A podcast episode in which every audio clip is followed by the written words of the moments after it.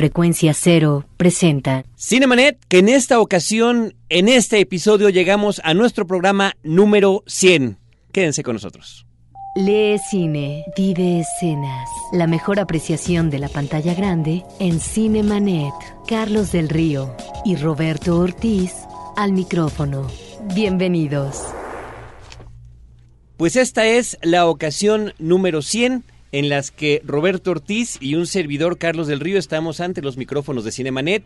A partir, Roberto, de que inició el proyecto Cinemanet como podcast y bueno, a partir también de que hace algunos meses nos pudimos integrar al Instituto Mexicano de la Radio a través de Horizonte 107.9 FM. El día de hoy, para ayudarnos a comentar lo que ha sucedido a lo largo de este año y tres meses, en estos 100 episodios, en estos 100 programas, nos acompaña Edgar Luna, que es director de Frecuencia Cero, pues la empresa a la que Cinemanet pertenece. Así es la casa productora que genera los contenidos eh, útiles, los contenidos interesantes que tenemos a disposición del auditorio en www.frecuenciacero.com.mx y particularmente Cinemanet, un proyecto del cual estaremos platicando en este episodio número 100. Y bueno, eh, Carlos, Roberto, muy contentos de estar aquí compartiendo estos micrófonos y por supuesto tener la oportunidad de dirigirnos a todo el auditorio de Cinemanet. Muchísimas gracias Edgar por estarnos acompañando. Nosotros tenemos un evento con el que estamos celebrando este episodio número 100. Se trata de una premiere exclusiva que tenemos de la película El latido de mi corazón, The Beat That My Heart Skipped, es el título en inglés, la película es francesa, del el director Jacques Audiard, para la función del día lunes 12 de marzo a las 8 de la noche en Cinemark del Centro Nacional de las Artes. Y Roberto Ortiz, ¿por qué no nos platicas los antecedentes de este director y su película previa que dan muy buena impresión? Este es un director que con eh, el latido de mi corazón, que en realidad la traducción literal del francés al español tendría que ser de latir mi corazón se detuvo, que iría más a tono con lo que los personajes o el personaje central los está manifestando en términos de emociones muy realistas. Este es un director que obtiene con esta película, Carlos, el oso de plata en el Festival de Berlín. Este es un director que nos tiene acostumbrados a personajes vitales, fuertes, eh, personajes muy contradictorios y que se lanzan a una especie de aventura donde muy posiblemente sus contradicciones no eh, les permitan a estos personajes eh, no rescatarse, sino tratar de solucionar una serie de avatares que están ahí en un destino inmediato que de alguna manera tienen que enfrentar. En el caso de esta película es un chico que se llama Tom, que se dedica a bienes raíces un negocio que maneja su padre, pero de manera mafiosa. No importa si hay que golpear a los inquilinos con tal de sacarlos eh, y, poner ahí otras reglas del juego en términos de la construcción, etcétera.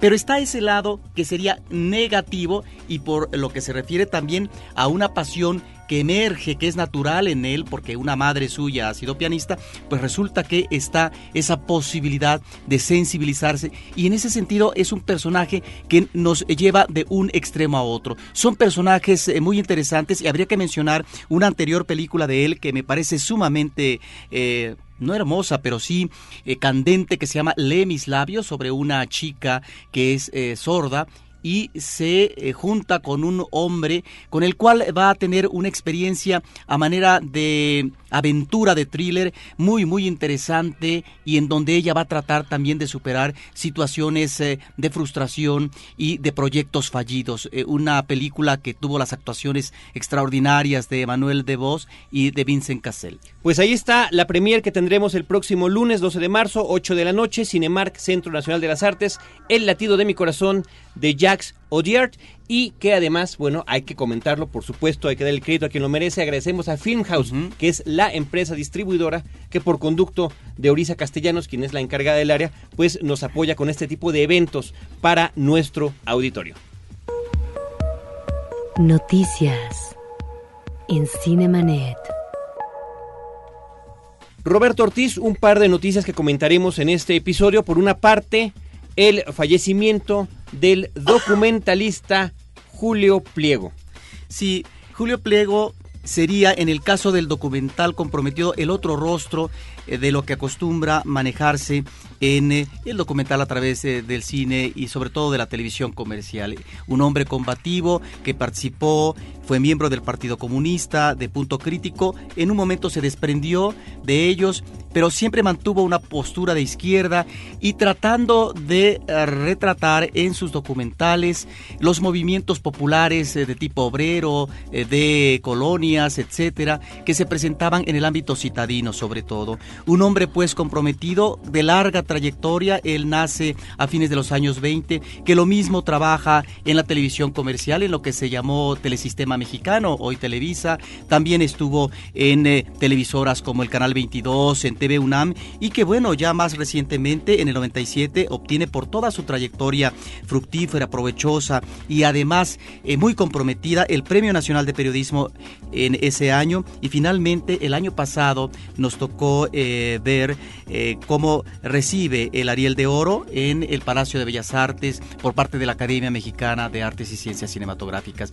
Despedimos a Julio Pliego y ahí están sus documentales importantes como testimonio de una realidad cruda en este país, pero que es necesario que personajes como este finalmente eh, lo reflejen a través de estas imágenes. Como siempre lo hemos hecho aquí en este programa, bueno, tratamos de dar cuenta de la gente importante del cine nacional e internacional. Roberto, la otra noticia es que concluyó después de más de 10 días de actividades verdaderamente ininterrumpidas, el Festival Internacional de Cine Contemporáneo de la Ciudad de México, el FICO, y bueno, nos tienes tú los datos de las películas ganadoras. Bueno, eh, sería largo enumerar porque son eh, más de 10 películas las que ganaron, pero me llama la atención que hay una presencia muy importante del cine mexicano y también del cine sudamericano. En principio yo quisiera rescatar eh, lo que es el premio para la mejor ópera prima y también el premio del público a una película realmente extraordinaria, Familia Tortuga. Es una película que nos recuerda que ahí están las nuevas generaciones pedaleando, picando piedra y que nos dan realmente productos de calidad, de un contenido humano eh, muy conmovedor y que en este caso es la familia mexicana en un ámbito actual, una familia que tiene obviamente un perfil muy diferente al que eh, manejaba el cine mexicano de otras épocas. Una familia donde la madre está ausente porque murió, el padre está en crisis laboral, un hijo posiblemente tenga eh, un eh, tipo de inquietud homosexual y una hija que se enlaza con un chico que la va a engañar y pero que además eh, consume marihuana y droga constantemente. Está pues ahí una visión con un olfato y una sensibilidad que realmente hay que rescatar por parte de este eh, director. Es una película magnífica y hay un personaje al que el público le debe de echar ojo, que es el personaje de un tío. Realmente extraordinaria esta película. Por lo que se refiere al cine europeo, me llamaron la atención dos películas, eh, 12 08 al este de Bucarest y Taxidermia que obtienen el premio como mejor director son películas eh, que nos remiten en la época actual a em, la realidad que se vivió en los países socialistas. Por un lado, em, en el caso de Hungría y en el caso de Bucarest, también otro país socialista, eh, la capital de Rumania, si no me equivoco. Hay ahí un comentario irónico, yo diría que mordaz eh, y en algunos momentos absurdo y grotesco, pero que em, nos da realmente un manejo impresionante en... Eh, el manejo plástico. Es, son películas extraordinarias. Por otra parte, una película que también obtiene un premio es eh, Body Rise, El cielo que nos contiene. A propósito de unos jóvenes adolescentes, diríamos, que son eh, trasladados alemanes ellos al sur de Portugal para eh, recibir un tipo de rehabilitación eh, porque eh, de readaptación social, digamos. Entonces, eh, el director, más que acudir a una narración lineal, nos presenta momentos, instancias, emociones, y muy interesante aquí la relación que establecen ciertos personajes con los animales y con los objetos. De la cinematografía sudamericana, yo mencionaría tan solo dos. Una película extraordinaria que gana el premio de la UAM, Hamaca Paraguaya, donde a partir de planos fijos, el director nos está mostrando la realidad de dos ancianos que a partir del eco, del recuerdo en voz en off, de, de, cómo recuerdan a un hijo que se lanza o que se va a la guerra y que muy seguramente murió, y que solamente queda esta persistencia de hablar de esa ausencia que finalmente es tal vez la ausencia que los está encaminando a una realidad de muerte y de soledad. Es una película magnífica eh, de una plasticidad impresionante. Y también yo mencionaría el tiempo que se queda, que también a través de planos fijos, unos cuantos nada más, nos eh, recrea la vitalidad, eh, lo que es el trabajo en un hospital para enfermos mentales.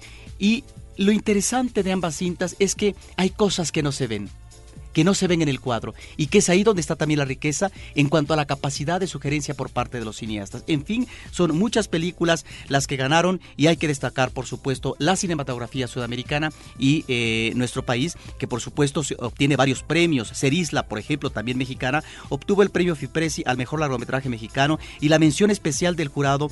Eh, en, en fin, creo que fueron muy buenas películas. Vimos más de 200, bueno, no es que viéramos, pero estuvieron en exhibición más de 200 películas entre cortos, medios y largometrajes. Pues yo creo que es importante que nuestro público cinéfilo tome nota de estas primeras observaciones acerca de estas cintas, porque la experiencia nos ha dejado en los últimos años con el FICO Roberto cintas que poco a poco van creciendo, que son distribuidas de otra manera y que al final dejan una huella importante en el público.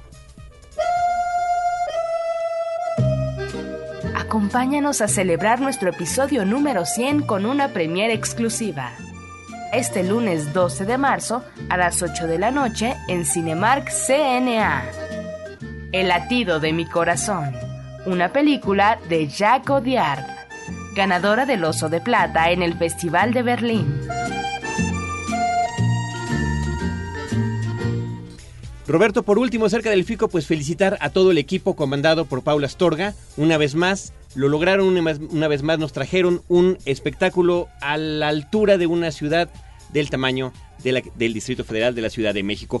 Eh, bueno, pues está aquí en la cabina, como habíamos comentado al inicio del programa, Edgar Luna, director de Frecuencia Cero, nuestra casa productora, parte de Interplanet. Y la verdad, Edgar, quisiéramos que nos comentaras, que aproximaras al público a lo que ha sido la experiencia de Cinemanet, a lo que ha sido la experiencia de Frecuencia Cero, porque, bueno, hay gente que nos, escuche, nos escucha en radio y quizá no esté muy familiarizada con el concepto. Bueno, habría que poner aquí en términos un poquito de historia qué es Cinemanet, que es un proyecto que está dedicado al cine por el cine y eso es importante, ya que nosotros nos concentramos en llevarle a la gente la información, llevarle a la gente los comentarios, llevarle a la gente el análisis inclusive cinematográfico y de los personajes relativos a las películas, como los directores, como los actores, como los realizadores y sobre todo ponerle en las manos también el cine como tal con nuestro esfuerzo para lograr premieres, para lograr accesos, para lograr hacer parte a la gente de toda la experiencia cinematográfica fuera inclusive de la pantalla grande. Hay una historia larga que no tiene caso resumir en números que a veces dicen o no dicen muchas cosas, pero sí podemos hablar de muchas personas que a lo largo, no nada más de los 100 episodios de Cinemanet, sino hay que mencionarle también a nuestro auditorio que Cinemanet es el resultado o la consecuencia o la evolución de proyectos previos como Sinergis, que hace ya pues más de 10 años nació en órbita 105.7, después se fue a Radio Asir, después a 88.9 Noticias y después evolucionó en Radio Bienestar a un programa que se llamó Pantalla Grande y posteriormente pues eh, nació Cinemanet en frecuencia cero y gracias a la visión y a la oportunidad del Instituto Mexicano de la Radio, pues ahora en Horizonte 107.9. Muchas personas han formado parte de este proyecto. Carlos, Roberto, ustedes los recuerdan a todos de una forma muy especial. Hay que reconocer, por supuesto, el esfuerzo de Luis Carrasco, que eh, hace que surja el proyecto Aquel Sinergis, del cual evoluciona y queda una parte de ese equipo. Por supuesto, otros han desarrollado también proyectos propios. Eh, un saludo muy entrañable a nuestro querido amigo Eduardo Flaco Alvarado, que también formó parte de estos equipos. Y vaya tanta gente que en diferentes momentos ha aportado no solamente de su conocimiento, no solamente de su pasión por el cine, sino también trabajo, entrega, voluntad para un proyecto que tiene como, digamos, un objetivo fundamental, la difusión del séptimo arte. Y no nada más la cartelera comercial, sino también todo aquello que está pasando en el movimiento cinematográfico en nuestro país y más allá de las fronteras. No podemos hablar nada más de historia, no podemos nada más reconocer algunos nombres y algunos momentos, ni tampoco esas estaciones donde eh, se ha transmitido este programa en sus diferentes modalidades, sino tenemos que decir, y no quisiera pensar que se reduce a un lugar común de la comunicación y del crédito meritorio, pero la verdad hay tanta gente detrás de este proyecto que tenemos que reconocer eh, en nuestro arranque como Cinemanet la participación vehemente, entregada, apasionada de Alejandra García Méndez, nuestra productora eh, original, también de René Palacios, por supuesto ahora de Abel Cobos que prepara la versión de este programa que se transmite en Horizonte y lo convierte en podcast. Y claro, nuestro equipo actual que trabaja día con día, no nada más en preparar los elementos que escucha el auditorio en el programa. Ahí está Celeste North, ahí está Paulina Villavicencio, que por cierto hay que mencionar que ella surge y se integra a este equipo precisamente escuchando Horizonte 107.9 nos busca, dice a mí me gusta el cine, me gustan las artes, me gusta la radio, quiero formar parte de este proyecto y hoy por hoy es parte nodal de este equipo. Y claro, por supuesto al Instituto Mexicano de la Radio y a la audiencia que es la que nos tiene aquí y la que nos ha mantenido a través del tiempo, porque es por ellos por quienes hacemos esto. Frecuencia Cero es un proyecto que nace hace año y medio con esa voluntad, con la voluntad de crear un espacio de oportunidad para programas, para contenidos que no tienen otra alternativa en su momento, tal vez en la radio abierta, eh, tal vez en la televisión, tal vez en otro tipo de eh, medio o de alcance para poder poner ese contenido a disposición del gran público. Y entonces hacemos este esfuerzo, la empresa Interplanet, que dirige Antonio Quirarte, y un servidor, después eh, pues vaya de muchas pláticas y creamos el concepto de frecuencia cero, un canal de contenido que hoy por hoy tiene ya a este año y medio de creación, 21 emisiones semanales de todo tipo de contenidos, contenidos que hablan de deportes, de entretenimiento, por supuesto de cine, que hablan de ayuda, que hablan de niños, que hablan de tantas y tantas cosas que la gente quiere oír y cuya oferta de contenido no ha podido encontrar en otros lugares. En este formato que se llama podcast y que yo ahí es donde quisiera que le explicaras al público exactamente qué es lo que es.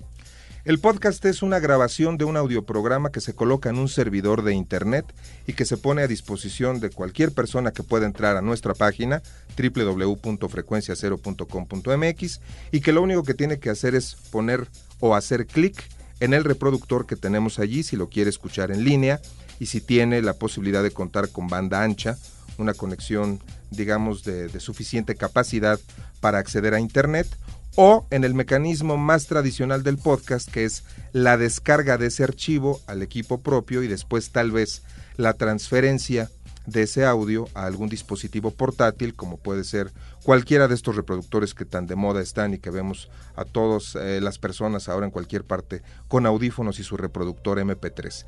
Ese es el podcast, es una manera de colocar audio y video programas a disposición de la gente en Internet y hay que mencionar, nuestros programas, todos los de frecuencia cero, son de acceso totalmente gratuito, lo que la gente tiene que hacer es solamente ingresar a la página de internet y ahí puede disponer de ellos de estas dos maneras. La otra cuestión importante de destacar, Edgar, es la, posibilidad de que todo este histórico esté a la disposición del público a través, como decías tú, de hacer simplemente clic.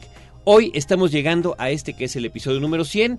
La gente que nos escucha puede ingresar en este momento a internet, a frecuenciacero.com.mx como comentas, y allí puede encontrar los otros 100 episodios desde el número 1 en el que arranca este programa y revisar, pues ya será por cuestión de gustos, lo que más les puede interesar. En este espacio hemos tenido una serie de entrevistas interesantes a directores, a actores, a productores, a escritores, y siempre vale la pena estar al tanto de lo que nos dicen. Y para ello, Celeste North, recordando todo este trayecto, nos preparó con mucho esfuerzo, con mucha dedicación y con mucho amor sobre todo, con mucha entrega, un breve recordatorio de algunas de las personas que han platicado con nosotros en Cinemanet.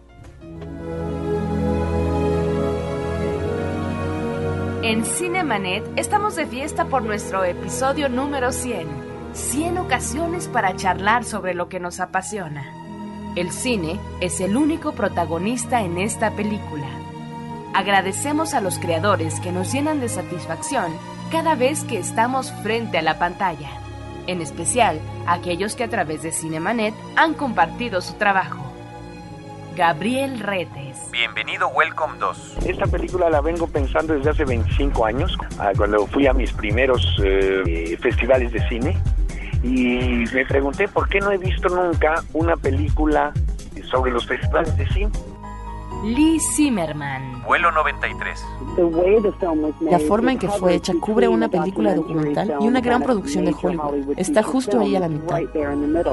Julián Hernández. El cielo dividido.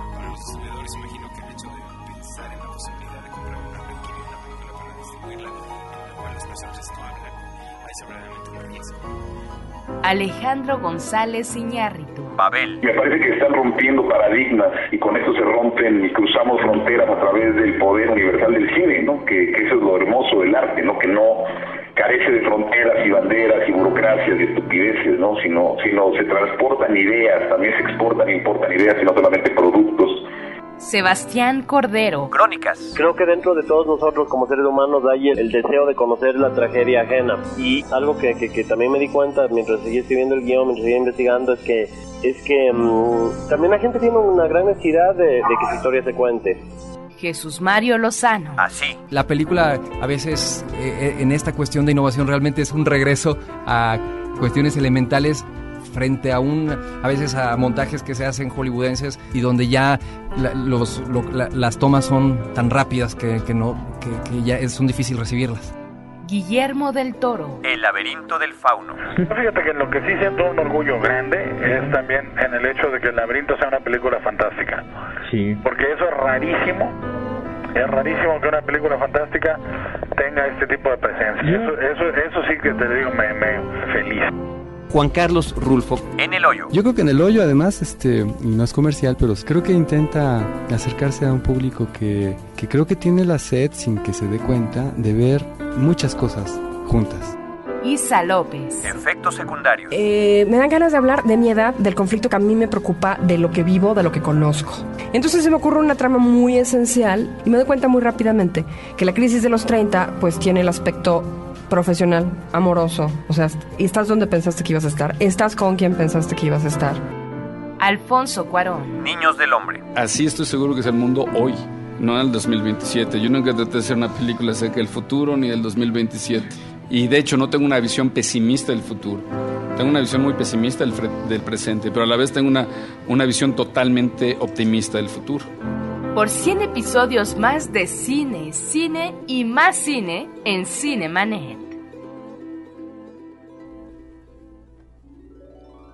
¿Qué les parece? Ahí están algunas de las personalidades Roberto Ortiz y Edgar Luna que nos han acompañado, algunos de manera telefónica, como es evidente, gente que ya está en Hollywood y que ya es difícil localizar aquí, pero otras que han estado directamente en nuestra cabina platicando sus proyectos eh, y, y, particularmente de lo que tiene que ver con el cine mexicano. Tan solo para que lo sepan de una vez, el próximo episodio de Cinemanet, el que inaugura, esperemos, el siguiente centenar, el número 101, será una entrevista con Gerardo Naranjo, que es el director de la película Dramamex, una cinta que ya está en este momento exhibiéndose en cartelera.